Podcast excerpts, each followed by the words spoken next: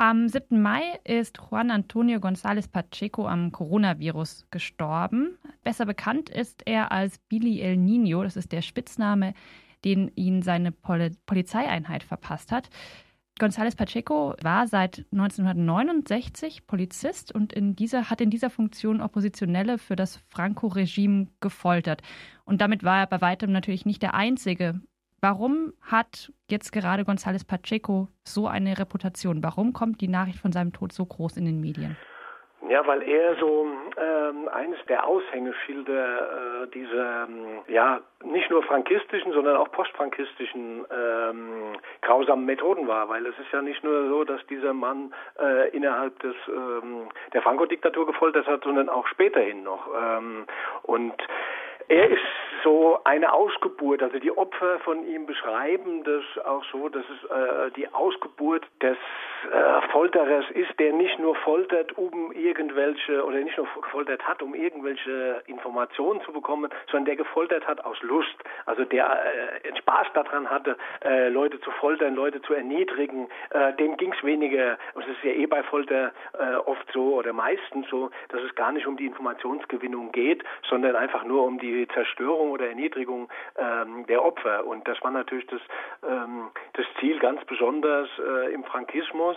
Ähm, die haben sich ja sowieso noch weniger äh, darum geschert, äh, ob die Leute irgendwas auf dem Kerbholz hatten, sondern es waren Oppositionelle, äh, es waren Linke, ähm, es waren Republikaner, äh, es waren äh, baskische oder katalanische Nationalisten und denen wollte man den Garaus machen, beziehungsweise sie im Knast verschwinden lassen und nach Möglichkeit halt auch ihre Identität brechen. Und dafür war halt diese Folter äh, da. Und Billy El Nino, der steht halt so herausragend für für das. Und den kann man so ein bisschen pass pro toto für äh, den gesamten Umgang oder Nicht-Umgang mit äh, Diktatur, äh, Nicht-Umgang mit der Folter sehen. Und deswegen hat er auch so eine herausragende äh, Bedeutung in der in der Debatte.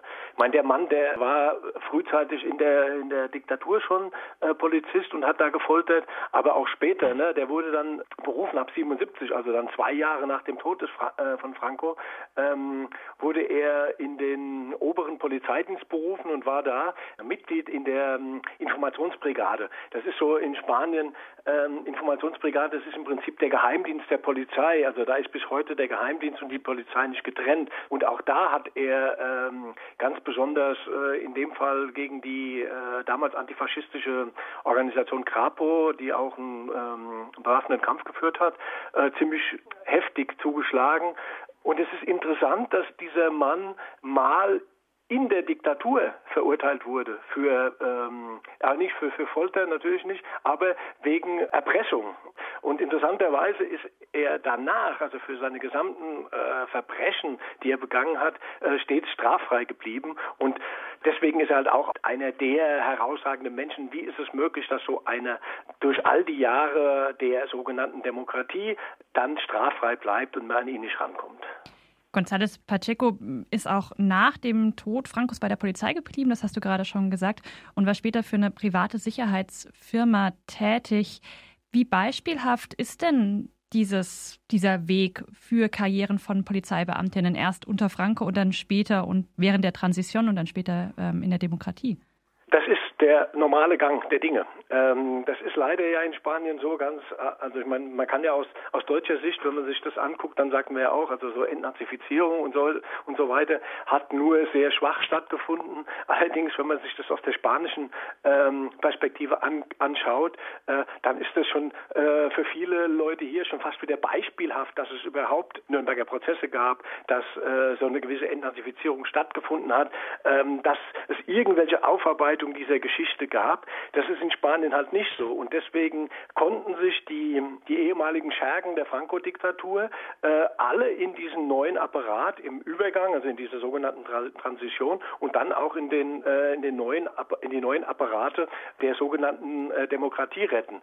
Pacheco oder Billy El Nino ist da nur ein, ein Beispiel für. Es gibt aber äh, von diesen Tausende und Abertausende. Wir haben da ja zum Beispiel die spanische Volkspartei, die bis vor, vor gut einem Jahr in Spanien noch regiert hat. Das ist eine Partei, die wurde von Franco-Ministern gegründet, die sich nie von der Diktatur distanziert haben und die konnten einfach so nach der Diktatur weitermachen. Und so lief das auf allen Ebenen und deswegen wurden diese ganzen Leute, die haben sich, äh, wie gesagt, äh, selbst eine Amnestie, eine, selbst eine Amnestie ausgesprochen und dann wurden diese gesammelten Verbrechen äh, amnestiert und deswegen blieben diese Leute nicht nur unbehelligt, sondern ähm, im Fall von Billy Nino kommt noch ähm, erschwerend dazu. Der wurde noch mit vier äh, Orden ausgezeichnet und hat diese Orden bis zum bis zum Tod erhalten. Ähm, das bedeutete, dass er eine 50 Prozent höhere Rente bezog als ein normaler Mensch äh, und vor allen Dingen äh, eine deutlich höhere Rente als alle seine Opfer. Ähm, vielleicht Bleiben wir noch mal ganz kurz bei dieser Übergangsphase. Da schreibt nämlich der Historiker David Ballister, es gebe Hinweise darauf, dass González Pacheco während der Übergangszeit ähm, Kontakte mit rechtsextremen Gruppen hatte, die im Prinzip das Regime wiederherstellen wollten. Was ist denn darüber bekannt?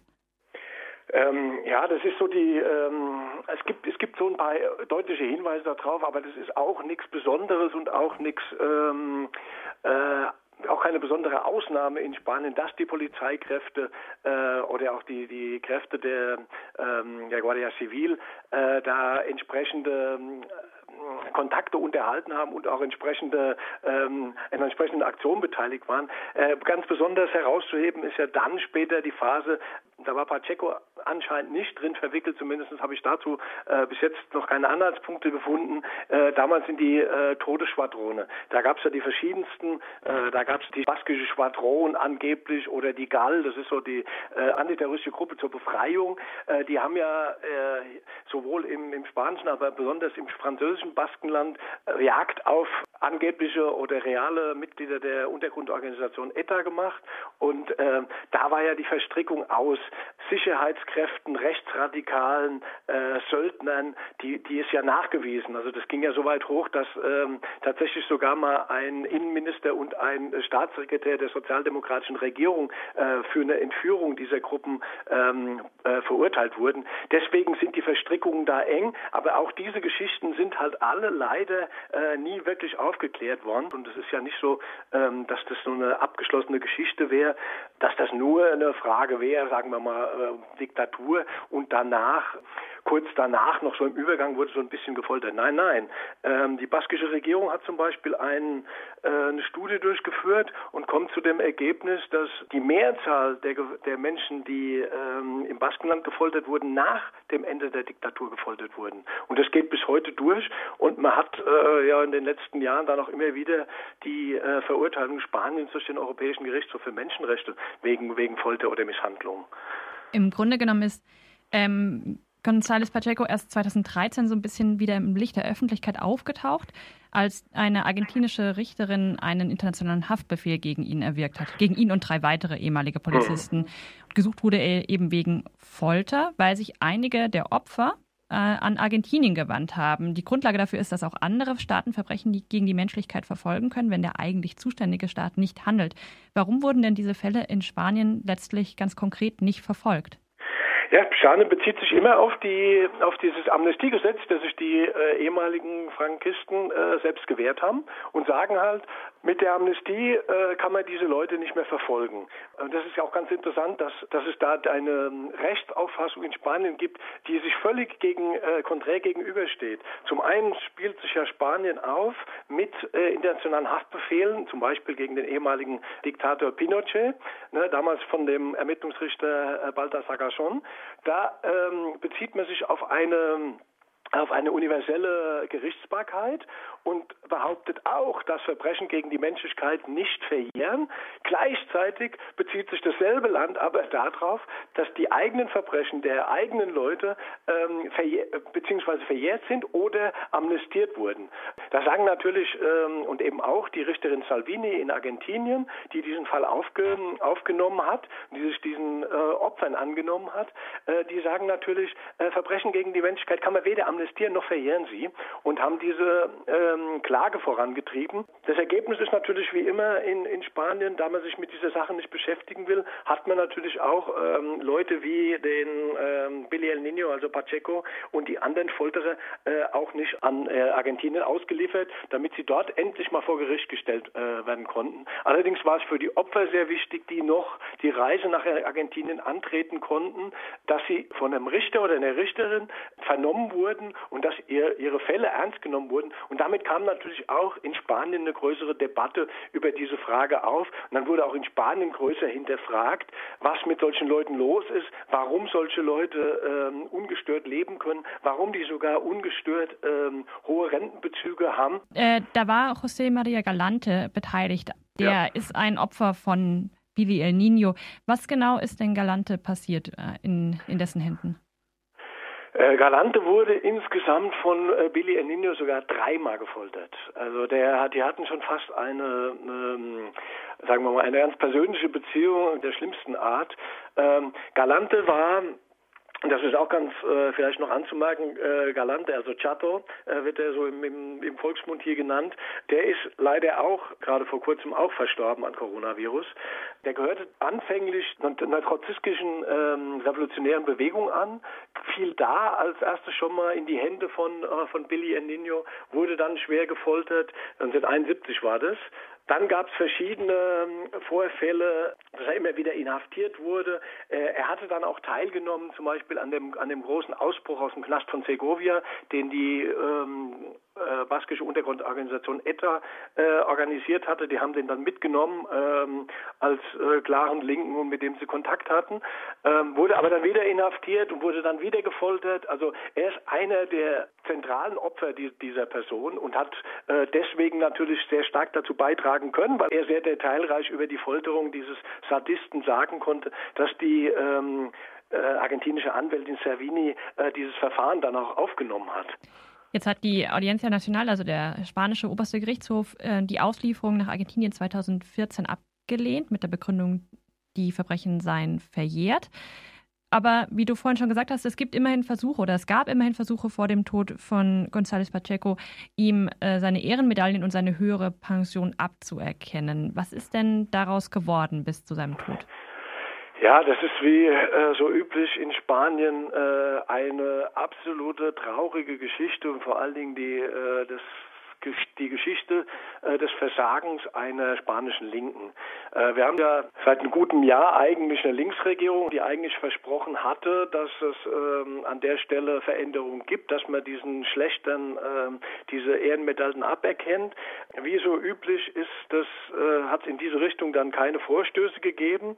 Äh, das ist besonders traurig deswegen und deswegen äh, spreche ich auch von einem absoluten Versagen der Linken, dass wir ja seit ähm, Januar jetzt eine Linksregierung haben unter der Beteiligung von der Linkskoalition Unidas Podemos, also da sind die Vereinte Linke äh, gemeinsam mit dieser empörten Partei Podemos und haben das auch nicht geschafft, aber auch nicht besonders vorangetrieben bisher, dass man irgendwie gegen äh, solche Leute vorgeht.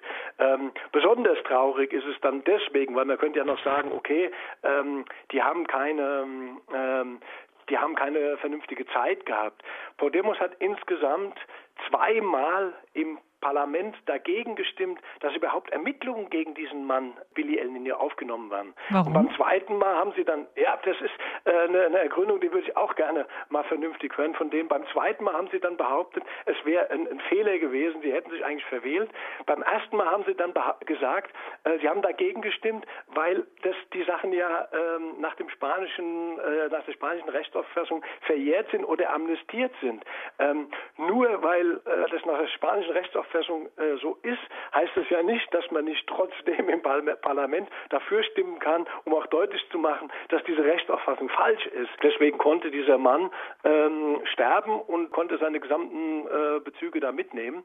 Und der ist ja nicht der Einzige. Also gerade vorgestern hat der Parlamentarier der ähm, linken, äh, linken Partei ERC Bildu in, in, aus dem Baskenland hat eine Anfrage gestellt gehabt in die Regierung und hat über die Anfrage äh, herausgefunden, dass es insgesamt 4600 Ehrenmedaillen an diese ehemaligen Frankisten vergeben wurden, die äh, fast immer zu einer Erhöhung von Bezügen oder, oder Renten führen. Und an, äh, an dieser Stelle wird deutlich, wie dringlich es eigentlich wäre, wenigstens an so einer Geschichte, weil da geht es ja nicht mal um Verjährung oder sonst was, sondern diese Ehrenmedaillen, die kann man einfach aberkennen, indem man einfach äh, feststellt, dass diese Menschen überhaupt keinen äh, herausragenden Beitrag für Polizeiarbeit geleistet haben, sondern eigentlich genau das Gegenteil.